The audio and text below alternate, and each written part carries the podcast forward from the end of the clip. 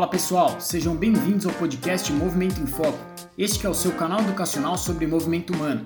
Estamos presentes também com conteúdos no Instagram, YouTube, Telegram e nos nossos cursos online. Nos acompanhe e fique de olho nas nossas lives de gravação dos episódios aqui do podcast. Chega de enrolar e bora pro papo.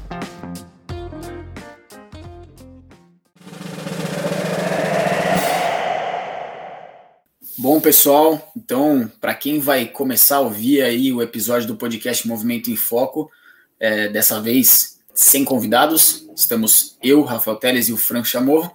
A gente bateu um papo sobre decisões na educação funcional. Achei que foi um papo legal, um papo guiado é, pelas perguntas aqui dos nossos ouvintes, das pessoas que estão presentes aí na nossa gravação. Enfim, Franco, eu gostei bastante, acho que de alguma maneira desmistificou algumas coisas que se tem é, em relação à reeducação funcional. Primeiro ponto, é, em relação ao que é mesmo a reeducação funcional, sempre a gente corrige movimento, é sempre isso. Então, esse acho que foi um, foi um ponto legal para que a gente abrangeu nesse episódio. Acho que começa por aí. Será que reeducação funcional é corrigir o movimento? Quer entender isso? Continua no episódio. A gente falou um pouco mais de algo, algumas decisões ao longo desse processo, né? A diferença entre abordar uma patologia, um diagnóstico e abordar a função, o como que a função é norteadora do processo de tratamento, o como que a gente pode desenhar linhas diferentes de construção de função partindo de uma mesma base, né? Então tem muita coisa legal. Acho que todo mundo que gosta do assunto e quer entender um pouquinho mais sobre reeducação funcional em aspectos gerais e não só no esporte, que é o que mais se encontra por aí, bora participar dessa conversa. Legal, bom demais. Escutem o episódio até o fim. Fala pessoal, sejam bem-vindos a mais um episódio do podcast Movimento em Foco. E hoje o tema da vez será decisões na reeducação funcional. E estamos em quase carreira solo aqui, eu e o Franco. Vamos bater esse papo junto aí. Esperamos a, a contribuição aí de vocês que estão nos acompanhando na live da gravação do podcast com perguntas. E Franco, vamos lá, da onde veio esse tema? Qual que é a ideia da gente conversar um pouquinho disso? Na verdade, veio do, do próprio pessoal que acompanha a gente. É, nas últimas duas semanas, a gente pediu para o pessoal participar interagindo com ideias de, de podcast, temas e coisas do tipo. No último, a gente já conversou sobre prevenção, que foi um assunto super legal, né? Então, como que a gente pensa em prevenção e como que a fisioterapia se encaixa nisso. E hoje a gente é, decidiu esse tema aqui com base em uma mensagem que recebeu, falando para a gente conversar sobre quando usar e quando não usar a reeducação funcional, né? Se serve para adultos, se serve para criança, se serve para idoso, então quando é que a gente usa, né? E aí foi dessa dessa mensagem que a gente decidiu falar um pouquinho sobre como que funcionam os processos de decisão dentro da reeducação funcional, mas como o Rafa já falou aqui um pouquinho nos bastidores, talvez a gente tenha que dar um passo para trás, né, Rafa? Exatamente. Então, antes de definir se serve, se não serve, para que, que serve, as indicações, né? É, a gente tem que lembrar que a reeducação funcional, ela, assim, ela é vendida como quase como uma técnica, né? Mas ela não é uma técnica. Os profissionais que atuam não, não somente com, com correção do gesto, é, eles passam por, por tomadas de decisão clínicas, é, por uma linha de raciocínio para entender é, qual caminho tomar na frente é, com o paciente, né? Se vai ser um caminho de correção de gesto, vai ser um, um caminho de aumento de alguma capacidade específica. Então, acho que o primeiro ponto é esse: a educação funcional, a gente aqui, com anos aí trabalhando dessa maneira, a gente entende que não é uma técnica, é uma linha de raciocínio que nos permite tomar decisões frente à necessidade do, do paciente. Todas essas decisões são baseadas em uma avaliação que envolve funcionalidade porque o grande objetivo é, da educação funcional é retornar o paciente à funcionalidade dele, né, Franco? Exatamente isso. E acho que a principal confusão que costuma ter na, na cabeça de quem ouve o termo, né, e de quem entende um pouco de longe, costuma ser, ah, então, aquele pessoal que mexe com o movimento, que corrige o movimento. É claro, a gente faz isso na grande maioria, porque a grande maioria necessita de algo dessa maneira, né? Mas o, o nome é reeducação funcional, é reorganizar, readaptar, reajustar de alguma maneira a funcionalidade.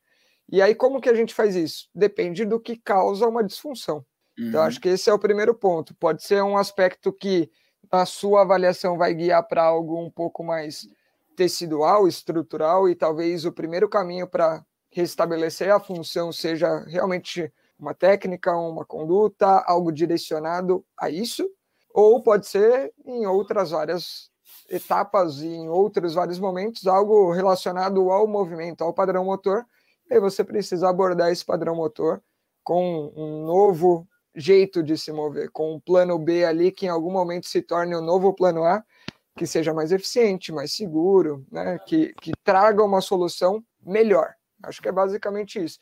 Distinguir desses dois pontos, a gente vai conseguir caminhar aí para responder um pouco desses outros aspectos.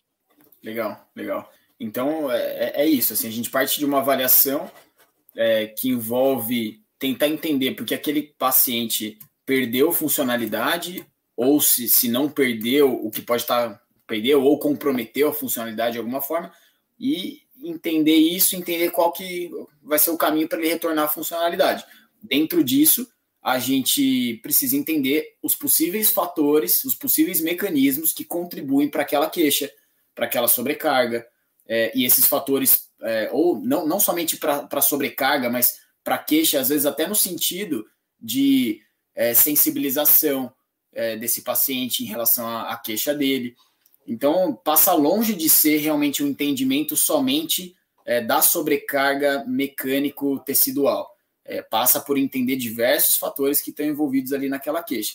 E aí, é, obviamente, eu levanto essa bola aqui de que, como o Franco disse, grande parte das vezes a gente vai ter que abordar correção de, de movimento, porque a gente encontrou uma justificativa plausível para aquela queixa no movimento e há como esse paciente executar de uma maneira melhor as tarefas é, em que ele tem, tem dificuldade, enfim, e que algumas vezes os fatores causais, os fatores de repente que sensibilizam esse paciente são, são extra-teciduais, né? São de repente amplificam o sinal de dor. É, a gente está falando de, enfim, aí voltado talvez para uma abordagem mais psicológica e tal. Então, a educação funcional vai, vai além disso. Dentro dessa linha de raciocínio e tomada de decisão, acho que vale a pena a gente entender algumas etapas aí, porque uma coisa vai conduzindo a outra e sempre a próxima tenta ajudar a responder a que veio antes, né? Então, o que, que é essa loucura toda que eu estou falando? Toda, todo raciocínio começa com uma queixa funcional que precisa ser identificada. E aí, Rafa, a gente acha que pode até falar um pouco dos perfis de queixa que a gente atende, né? Uhum. Todo mundo está acostumado a, a, pensar na fisioterapia como sendo algo que você procura quando está com dor, né? Ou quando está com uma dor que te incapacite, né? Muita gente nem vem para físio quando está com uma dorzinha assim que dá para conviver. Ela espera chegar num ponto que, ah, não, agora tá chato, né? Uhum. Geralmente o paciente está ali há 10 dias, duas semanas e fala: não, agora chegou no nível que, putz, eu não aguento mais. Tirando aquele que já tem uma experiência positiva e fala: não, eu vim cedo, que é para é, não deixar ficar ruim. cedo. Isso, é. exatamente. Mas, cara, até compartilha aí um pouco do quais são as queixas, o que, que a gente pode pegar aí como, como marcadores para a gente atuar como fisioterapeuta, principalmente com, com esse olhar do raciocínio da reeducação. Legal. Então a gente está falando de dores, lesões por sobrecarga, que podem estar tá ali numa fase aguda, de repente, podem estar tá também numa fase crônica. Além disso, então, como o Franco disse, chega muita gente já com uma queixa exacerbada, mas pode acontecer de, de buscar a educação funcional, de repente, até para prevenir algum tipo de, de queixa e investigar possíveis fatores individuais ali que, que possam estar tá levando a, sobrecarga. que mais, Franquinho? E aí, assim, na, nas diversas, quando a gente fala de funcionalidade, a gente está falando de qualquer função do dia a dia. A gente está falando de o atleta que tem lá o seu treino para cumprir e tem uma queixa relacionada a isso. A gente está falando da dona de casa que tem que estender roupa no varal. Qualquer que seja a função motora, pode, pode haver queixa, as possibilidades são inúmeras, né? Então, acho que é difícil a gente falar que a educação funcional não se enquadraria, teria que se encaixar num grupo específico somente de, de atuação. Ela realmente, quando a gente fala de funcionalidade humana, é, isso é muito amplo e passa por movimentos dos mais básicos, dos mais simples até os mais complexos. A gente tem essa capacidade de ajudar porque a gente entende, tem, ter o um entendimento sobre controle motor e cinesiologia e biomecânica vai nos ajudar e vai ajudar essas pessoas, né? Cara, até legal que você falou isso, que eu até abri aqui a pergunta enquanto você estava falando, né? Então, o tema que sugeriram foi, foi justamente o seguinte: reeducação funcional da postura e do movimento para pacientes não atletas, crianças e adultos, quando usar ou não essa abordagem. Então, por que que acho que colocou justamente o não atleta? Porque, cara, como a gente que é você pega eu, você, o Cássio, o Fábio, o Renan, pessoas que mais falam, a Marcela, a Jéssica, a Michelle, enfim, sei lá, tá vindo nomes aleatórios, mas tem muito mais gente nesse pacote que falam sobre reeducação, quase todos estão ligados ao esporte, né? Mas eles não são os únicos. Né? É só uma, uma questão de, de coincidência das pessoas que são mais exibidas mesmo. É. Né? E aí o que, que acontece? Para quem se interessa, fala, pô, legal isso daí que eles estão falando. Cara, que é algo eu acho que, que funciona tem... só para o esporte, né?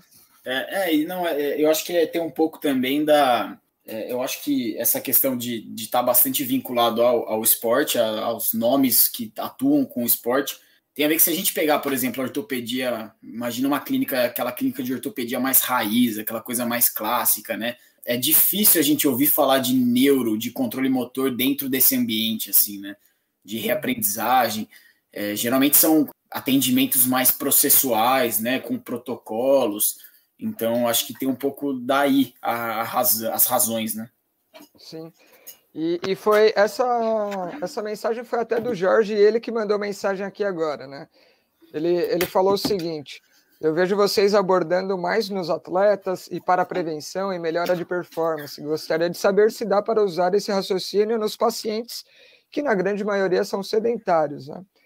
E cara, já vou falar que dá e é usado. Então eu convivendo bastante lá no HC com pacientes justamente desse perfil sedentário. Por quê? Eu fico como responsável lá do ambulatório de fisioterapia na atenção do, do, do colaborador do HC. E, na sua maioria, são trabalhadores das mais diversas profissões lá. Então, você tem enfermeiro, você tem médico, você tem fisioterapeuta, terapeuta ocupacional, psicólogo, profissionais do staff, então, segurança, gente que ajuda. Tem costureiro lá, eu descobri há pouco tempo que tem costureiro dentro do HC. Cara, tem uma infinidade de profissões lá dentro, cada um com uma função específica, nenhum deles relacionados ao esporte. A grande maioria pacientes sedentários, com comorbidades, com disfunções, com várias outras coisas associadas, e o nosso ambulatório tem justamente esse apelo e abordagem da reeducação funcional. Então, dá para ser usado e deve ser usado em qualquer cenário, né? E aí, vamos, vamos só finalizar essa parte das principais queixas, porque assim, o mais comum é a gente pegar queixas de que tipo, né? A pessoa vai procurar geralmente quando tem uma lesão ativa, seja ela uma lesão crônica, né, que está agudizada naquele momento e está sendo tratada, e a gente às vezes tem é, a lesão aguda mesmo, traumática, um entorse, uma fratura, alguma coisa assim que culminou de um evento agudo que, putz, fragilizou o tecido e está impactando diretamente na funcionalidade por conta disso. E a gente já gravou um episódio justamente com o Rafa para falar que, cara, também funciona utilizar a abordagem funcional nesses aspectos. A questão é que o olhar muda um pouquinho. Né? Você vai mirando cada vez mais na funcionalidade que você quer alcançar e vai progredindo frente a isso, enquanto na, na outra abordagem das patologias crônicas, que são causadas diretamente por um movimento repetitivo ali, um padrão que gera algum desalinhamento sobrecarga, a gente muda o foco, entende que o padrão está tendo grande papel ali na repercussão é, para funcionalidade e para queixa e que seria interessante a gente abordar e reestruturar esse padrão de movimento. Mas não para por aí. Então, dentro do esporte, a gente usa isso também para performance dentro do esporte e na funcionalidade geral, né? Então, lá no HC, a gente usa também para prevenção, e a gente pode fazer grupos de prevenção, a gente pode fazer é, individualmente prevenção, que foi o assunto que a gente falou no último podcast, dentro do esporte.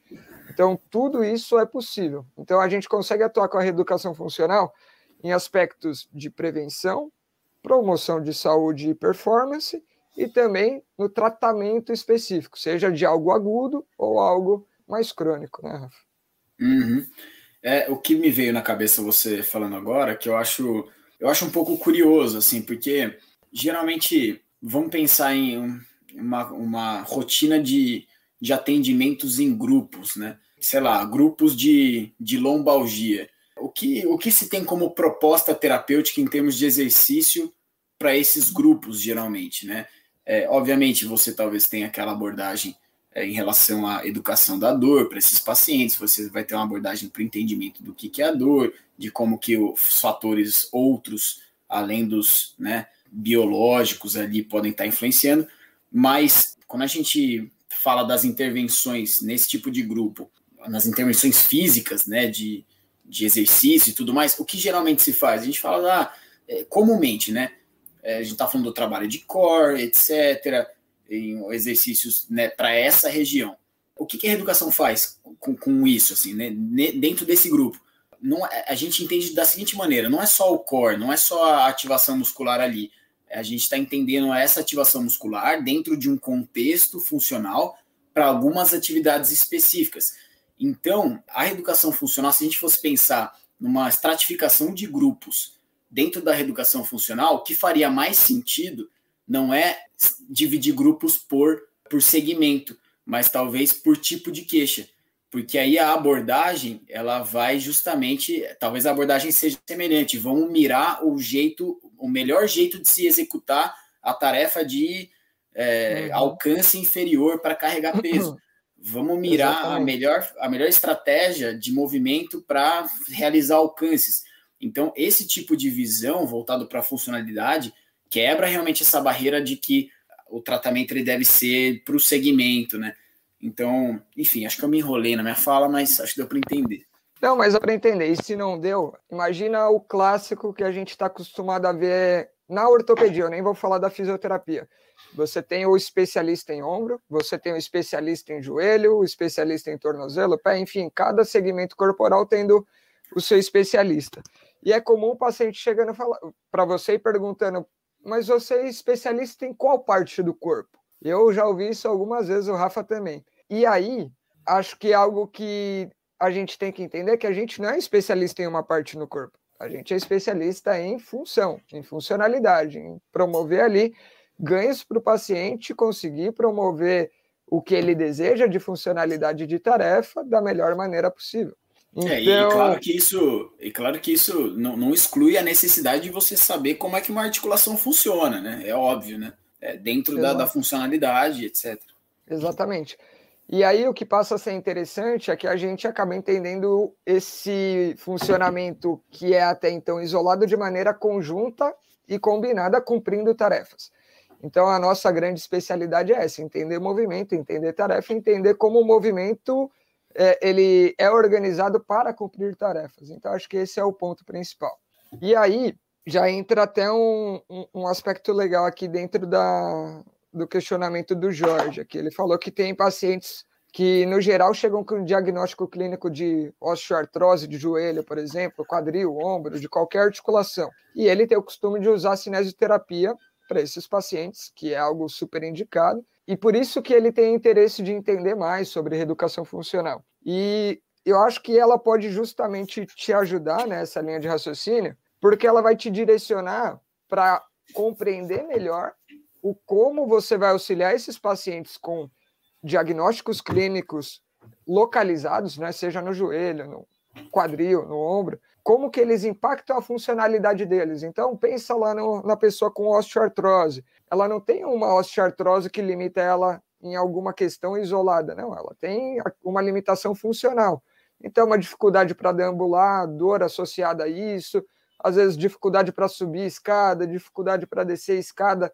Isso, que é uma limitação articular, estrutural, se manifesta e limita, impacta a funcionalidade de alguma maneira. O que, que a gente vai fazer na reeducação funcional? Vai compreender para esse paciente aí que chega com um diagnóstico específico, o que, que a gente vai fazer da reeducação funcional? Vai entender qual que é a queixa funcional dele. Então, tá, ele tem o diagnóstico de osteoartrose de joelho, mas qual que é a queixa dele? Hum, eu tenho uma dor no joelho para quando eu vou subir escada. eu tenho uma dor para quando eu vou deambular. Eu tenho uma dor quando, em algum movimento do tênis, vamos pensar que é uma pessoa ativa. Ele vai fazer um backhand e precisa frear para mudar de direção, por exemplo. Enfim, é justamente esse norte que vai colocar para a gente como que aquela osteoartrose de joelho está impactando a funcionalidade e a vida dele, a participação dele, tudo que ele gosta e gostaria de fazer sem prejuízo. Com esse norte, a gente vai saber que por mais que ele tenha um problema articular que pode ser relativamente o mesmo entre o paciente A e B, o cara que precisa melhorar a funcionalidade dele, a dor dele para subir dessa escada, ele precisa de um apelo de exercícios, de cuidados e condutas diferentes de um cara que precisa melhorar a funcionalidade dele, por exemplo, nessa situação da freada para mudar de direção depois de um backhand, né? Então, isso vai mudar as condutas que a gente vai escolher, o tipo de exercício que a gente vai colocar, às vezes até a forma da gente solicitar uma sinergia muscular, algo um pouco mais voltado para o freio, para aceleração, para transição ali numa pliometria, enfim, a gente vai ter que entender quais são as necessidades que a tarefa impõe para entender o que, que eu preciso melhorar de capacidades específicas para cada um, paciente A e paciente B, melhorarem funcionalmente e alcançarem os seus próprios objetivos. E assim a gente consegue ser um pouco mais específico e assertivo. Não só isso, né? Não só pacientes vão, pacientes com o mesmo diagnóstico vão ter queixas funcionais diferentes, mas o que rola é que para uma, uma situação, um diagnóstico clínico, osteoartrose, né, a gente vai ter uma necessidade muito grande de avaliar a função, porque não necessariamente a dificuldade, a queixa funcional que o paciente chega relatando para a gente vai ter necessariamente a ver com o segmento que está lesionado, né? Então, é, a gente só vai entender isso se a gente de fato colocar esse paciente para executar as tarefas que ele está com dificuldade, a gente analisar com calma, e tentar entender os fatores que estão por trás daquela dificuldade, que muitas vezes não envolvem somente o segmento acometido. Porque senão, se a gente, de novo, se a gente for é, se restringir a condutas localizadas e tal, a gente vai se pegar basicamente com a literatura na nossa mão e, e tentar entender o que, que é o tratamento padrão ouro para osteoartrose de joelho. Ah, é fortalecimento de quadríceps, a gente vai ter ali a opção de usar uma terapia com oclusão para melhorar a força e tudo mais. Mas, cara, isso é, isso é geral, né? Uma, é, é, muito amplo, né? O que, o que pode haver de, de queixa. Às vezes tem uma dificuldade para subir escada, não pela, por uma fraqueza de quadríceps do lado da OA, mas sei lá, por uma dificuldade de a sinergia propulsora da perna é, oposta, entendeu? E você só vai ver isso analisando o movimento e sabendo, mais do que analisar o movimento, sabendo o que, que seria o ideal para uma tarefa, né? Legal. A, até pegando o gancho aí, lembra, lembra aquela paciente que eu compartilhei com você, cara? Que eu avaliei a distância americana. É, acho que é um caso bem legal, então a AB lateral. E ela tem uma série de limitações, tinha, né? Mas o principal é a queixa para deambular, subir e descer a escada, principalmente para os movimentos é, que envolviam a, a, descida, né? O freio, o excêntrico, que a gente sabe que é algo que esses pacientes vão perdendo essa habilidade mesmo. Né? Tem todo um ciclo aí que tem dor, tem inibição, vai entrando no desuso, aí perde qualidade da contração e vai virando aquela bola de neve onde tudo só piora, né? Só que chega um momento que fica difícil de entender onde que eu intervenho, o que, que precisa ser feito. E aí tinha vários aspectos importantes. Num, num, num padrão um pouco mais clássico, seria mais ou menos isso que o Rafa falou. Então, vai fazer uma terapia de oclusão, se é o caso, para colocar um, um, nível de estresse metabólico e ganho de força ali para o quadríceps, sem colocar tanta carga articular. Aí conseguiu colocar isso, vai fazendo um, um aumento gradativo das situações, dando foco aí para a cadeia cinética fechada e tudo mais. Só que se você faz isso de maneira geral, você não transfere para a funcionalidade. Lembra que o, o aprendizado depende da semelhança entre as tarefas. Então, para de uma cadeirinha apoiada com as costas na cadeira, que você tá, na, as costas na parede, você está fortalecendo o quadríceps em isometria. Ter transferência disso para uma subida de degrau é muito distante, né? O sistema nervoso tem que ser um ninja e ele é, muitas vezes ele aproveita isso e transfere numa boa, mas se a gente for facilitando esse processo de exposição gradual, já colocando o contexto funcional, a gente não deixa à mercê da sorte o negócio dar certo. A gente vai construindo o caminho, a gente constrói a própria sorte. Então, acho que esse é um, um ponto interessante. E aí, conforme vai entrando na funcionalidade, a gente vai tendo outros fatores casados que pesam. Então, não é só a força, é o controle, é o apoio unipodal que exige equilíbrio, né? E aí, dentro desse equilíbrio, foge só do papel do joelho, você tem uma estabilidade de quadril, uma estabilidade de tronco. Para ter toda essa estabilidade, você precisa de uma ação coordenada dessa musculatura de tronco, uma pressão intraabdominal adequada, uma estabilidade de quadril adequada, enfim, montando toda a sinergia que vai ser fundamental para aquela tarefa. Então, esse quebra-cabeça vai sendo montado aos pouquinhos. E aí, dentro desse processo de exposição gradual, que já é super fundamentado na, na literatura, a gente consegue ter assertividade. Não é uma, uma exposição mera ao acaso de vamos colocar mais carga, vamos dificultar mais. É, não, vamos expondo gradualmente em prol daquela tarefa que eu preciso melhorar funcionalmente. Cara, legal esse ponto último que você tocou. É bem isso, assim, é ter critérios para expor, né? É, a gente, é, a gente está nesse nível, nesse degrau. Esse paciente precisa chegar nesse degrau. O que, que ele tem de capacidade hoje? Ele está desempenhando bem esse papel nesse nível agora? E lá na frente, o que, que ele vai precisar? Ele já tem o que ele precisa?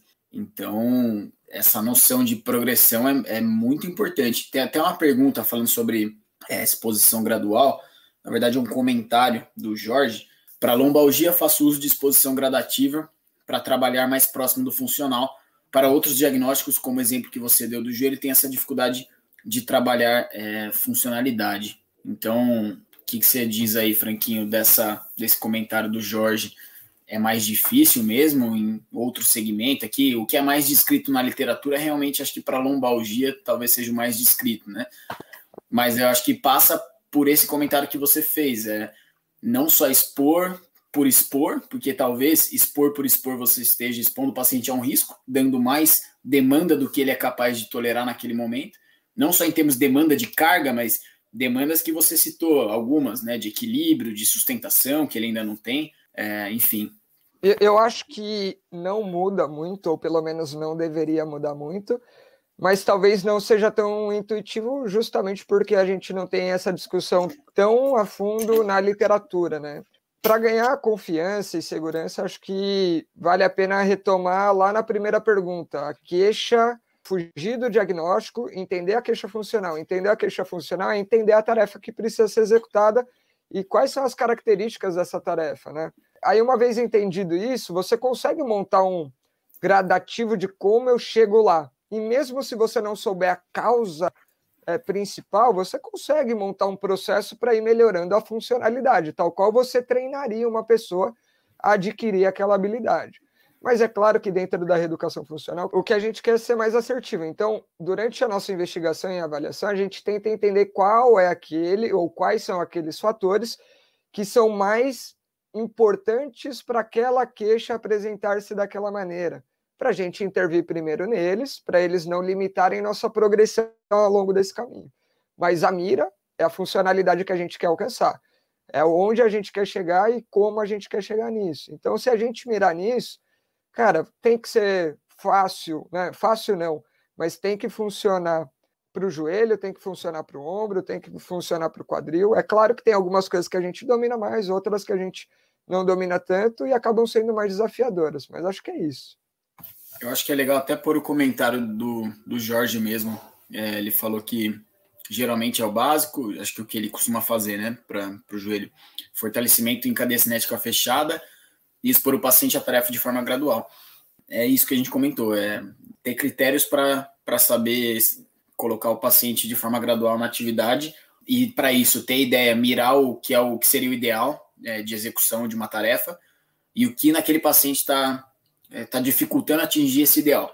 Porque muitas vezes você vai expondo e talvez seja necessário, se você identificar uma dificuldade grande em algum um ou outro aspecto, talvez seja importante não seguir expondo. Talvez isso não resolva o problema, mas dar um passo atrás. Talvez seja importante dar um passo atrás, trabalhar alguma coisa isolada né, alguma questão de estabilidade, alguma questão de sinergia, de força, enfim, aí é a sua avaliação que vai que vai ditar o que vai ser feito. Então acho que acho que esse é o recado que eu daria. Imagina o seguinte: você está pegando duas pessoas diferentes, pessoa A, pessoa B. E aí você inicialmente está construindo aí um padrão de movimento, e eu nem estou falando de queixa aqui, tá? Então você começa lá em cadeia cinética fechada, fazendo uma ponte com, com os dois cidadãos faz a ponte, pô, essa estrutura você está treinando um pouquinho de estabilidade do tronco, um pouco da sinergia extensora ali, um pouquinho dessas demandas de propulsão do membro inferior já guiado pelo pé. Só coloquei três pontos, né? Aí beleza, aí você vai passando para algo um pouco mais complexo e talvez você vá ali para uma situação em que para um deles você escolhe fazer uma ponte unipodal, então já muda a demanda que você está colocando. Para outro, você começa a colocar uma outra característica de exercício, sei lá, um agachamento. Então, para um, você foi para um apoio unipodal em uma postura baixa, para outro, você foi para o apoio bipodal em uma postura um pouco mais alta. Demandas diferentes. Aí eu pego para o paciente A, né, que é esse que eu coloquei unipodal, e começo a colocar ele para se equilibrar em pé, transferindo carga de um lado para o outro, de um lado para o outro, ainda nem tirando o pé. E para o outro, que eu fiz um senta e levanta ali, eu começo a colocar ele com uma resistência elástica, fazendo uma empurrada resistida. Então você começa a ver que para um eu estou treinando um padrão é, crânio caudal de é, subir e levantar com propulsão de membro inferior, com uma sinergia propulsora de membro inferior, de maneira simétrica. Isso pode servir para o agachamento, para o sentar e levantar, para o cara do crossfit que vai fazer um snatch depois, né? E o outro pode funcionar para um paciente que vai anda, andar, que ele vai subir dessa escada, que ele vai, por exemplo, é, correr. Depois, é claro que eu estou muito inicial, mas se eu for continuando e eu for treinando características diferentes em cada uma dessas linhas A ou B, eu vou construindo padrões funcionais totalmente diferentes. Vamos pensar no paciente B. Eu começo a colocar mais demanda extensora dele, começo a pedir uma demanda extensora tal qual que ele consiga propulsionar e fazer uma fase aérea. Então, eu posso treinar ele para um salto, por exemplo, um salto vertical, e levar esse cara para começar a cabecear, para sei lá, eu que eu quero fazer isso. Né? Mas essa é uma linha que faz sentido nesse tipo de funcionalidade. Para outra, se eu começar a colocar troca de apoios com frequência, se eu começar a colocar progressão para frente, subida de step, subida de degrau, uma continuidade disso, eu vou colocando ele para uma outra característica diferente de funcionalidade, em que eu vou deslocando para frente para uma caminhada, para uma subida de escada, para uma corrida, por exemplo. Então, do mesmo núcleo inicial, eu consigo derivar funções totalmente diferentes e ramificar das mais diversas formas. E é só sabendo para onde que eu quero ir que eu sei qual exercício que eu tenho que escolher. Legal. É interessante isso, como para diversas tarefas a gente vai ter capacidades básicas, né, que são necessárias e quando a gente fala de necessidades de capacidades básicas, lembrar um pouquinho de quando a gente fala de analisar movimento mesmo, a gente costuma olhar primeiro para como esse quais as demandas de sustentação daquela tarefa e quais as demandas de ação, de execução de movimento. E aí entra sinergia, sequência de, de ativação muscular, intensidade, mas no geral é isso, assim, é, grande parte das tarefas funcionais do nosso dia a dia vão ter algumas capacidades que são meio inócuas, assim, elas são, são premissas importantes para que aquela tarefa aconteça bem, né? Quer falar mais sobre isso, Franco? O que você acha? Tem, tem algumas coisas que elas são meio fundamentais para tudo, né? Por quê? Eu gosto de até entrar na brincadeira. Enquanto a gente está no planeta Terra e a gente responde às leis da física, não tem como a gente desligar a chavinha da gravidade. Então, o primeiro momento que a gente tem aí é saber lidar com a gravidade, principalmente nas posturas ortostáticas, né? A gente tem que saber lidar verticalmente com a gravidade. Então, isso quase sempre vai envolver um certo manejo e necessidade de controlar a postura do tronco contra a gravidade, resistindo contra essa força. Então, é por isso que quase todo mundo vai se beneficiar desses treinos de estabilidade de tronco, de manter o alinhamento axial do eixo do esqueleto axial. Basicamente isso. Então, isso serve para quase todo mundo. Aí as diversas funções diferentes vão precisando de características um pouquinho diferentes. No membro inferior, a gente vai precisar disso com a questão do membro inferior, que quase sempre envolve aí sustentação e propulsão. E aí a gente tem umas necessidades aí do pé funcionando como quase sempre o órgão efetor, empurrando o chão para um lado, empurrando um degrau para baixo, né? Ou no mínimo servindo como suporte, como estabilidade, como sustentação para outra perna, que é a perna de balanço, fazer uma outra atividade, como por exemplo, chutar uma bola, servir como base para dar uma joelhada, né, numa luta, alguma coisa assim. No membro superior, começa a juntar a necessidade desse tronco com a base de apoio, que é o pé, para que a funcionalidade do membro superior aconteça também. Então, o membro superior ele pode sofrer até um pouco mais. Eu não estou colocando regras aqui, né? Tudo pode interferir em tudo. Claro que vai depender da funcionalidade que a gente está observando, mas a gente começa a ver um pouco dessa interdependência né, dos segmentos é, corporais na execução das tarefas. Legal. É, dá até para colocar o comentário aí do Maurício também. Ele falou que o membro superior parece para ele um pouco mais desafiador na reeducação funcional.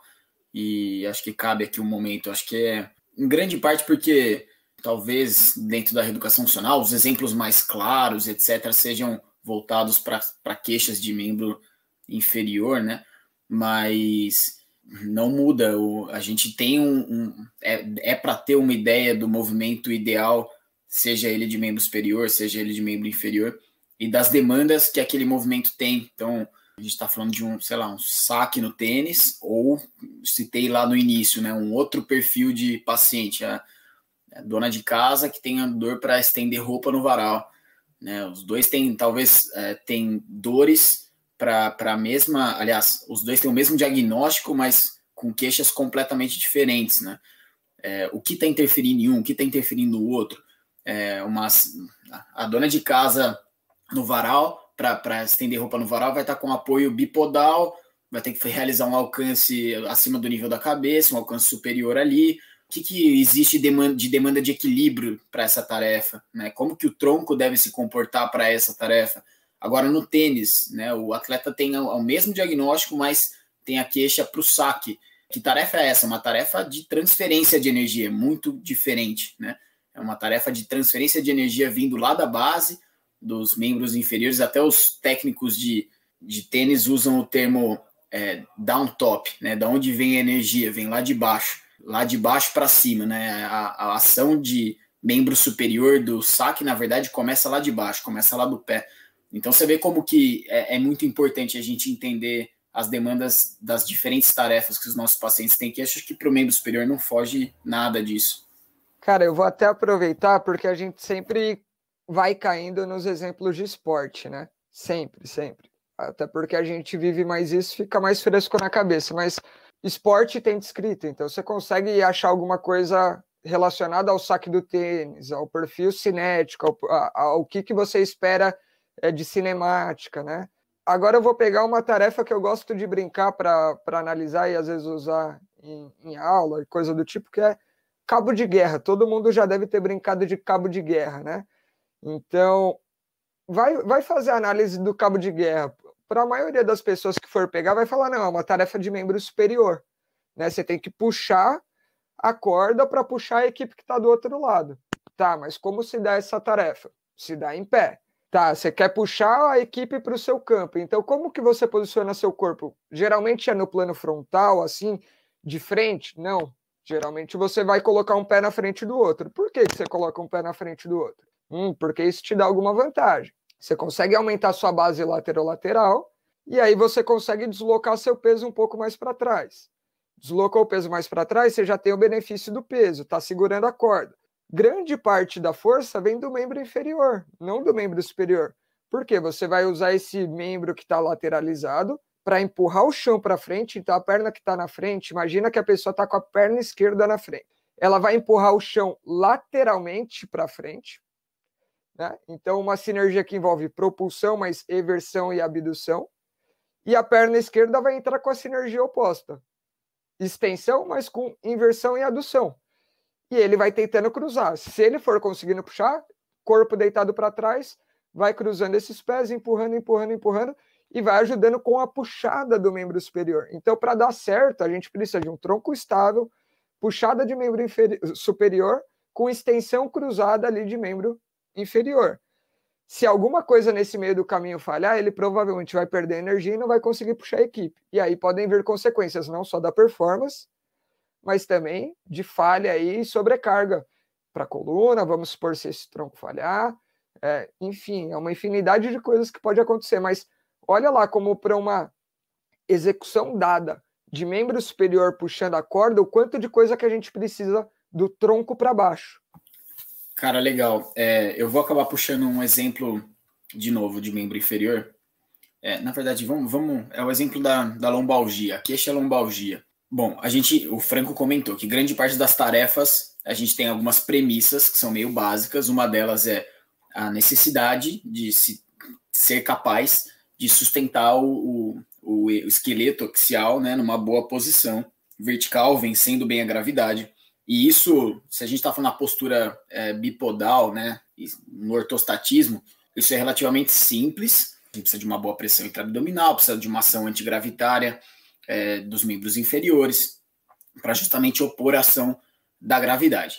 Agora, pensando numa situação que envolva mais movimento, por exemplo, é, eu, vou, eu vou dar um exemplo aqui, uma aterrissagem, eu estou dando esse exemplo porque está fresco na cabeça também de pacientes que eu estou atendendo agora.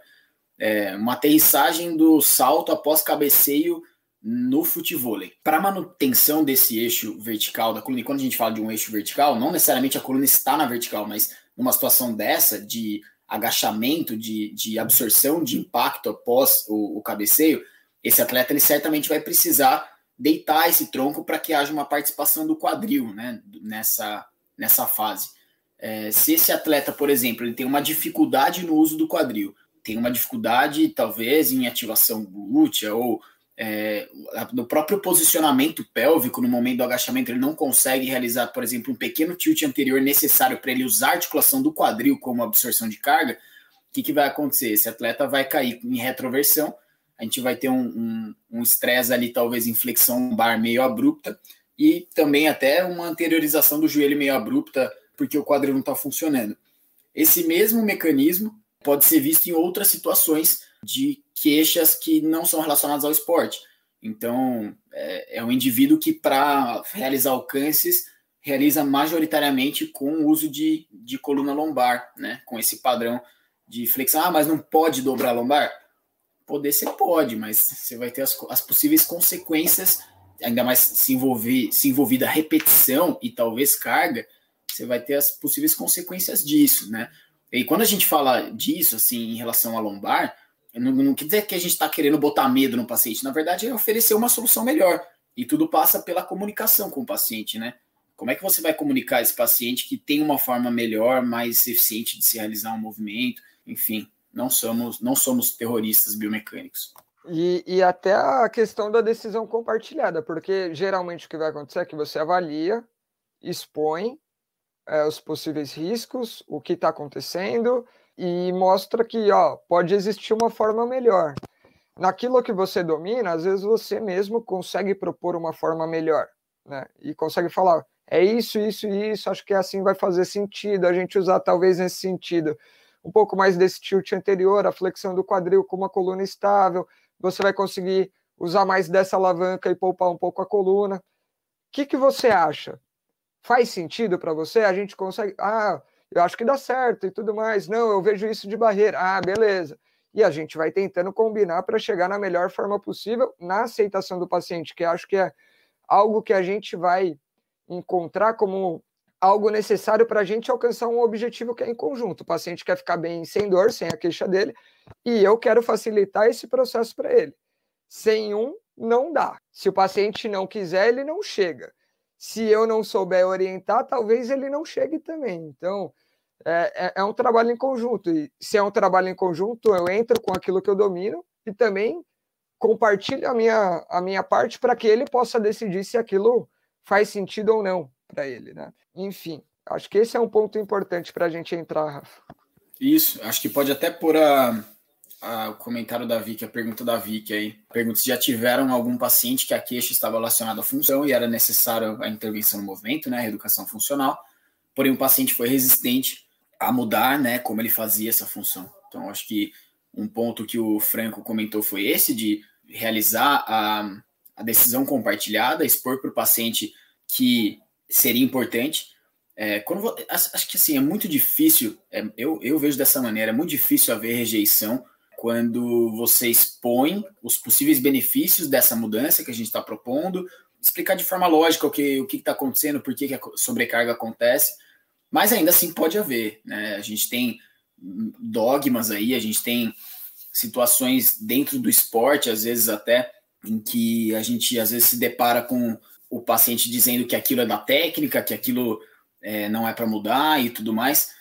Eu acho que uma, uma forma talvez mais tranquila, né? O Franco talvez possa comentar também, é, de meio que ir fazendo essa óbvio, não é que é feito às escondidas, né? Mas você vai dando capacidades para esse paciente e vai expondo ele a. Beleza, lá no começo do processo da, da decisão terapêutica, é, ficou evidente que o paciente não quer mudar, é, mas você talvez selecione para ele algumas coisas do tipo: esse, essa capacidade aqui seria importante a gente treinar, é, essa aqui também, e aos poucos você vai expondo esse paciente a, a situações em que ele precisaria daquela daquela capacidade que você está treinando. Eu acho que é uma forma que pode funcionar, sabe? O que, que você acha, Franco?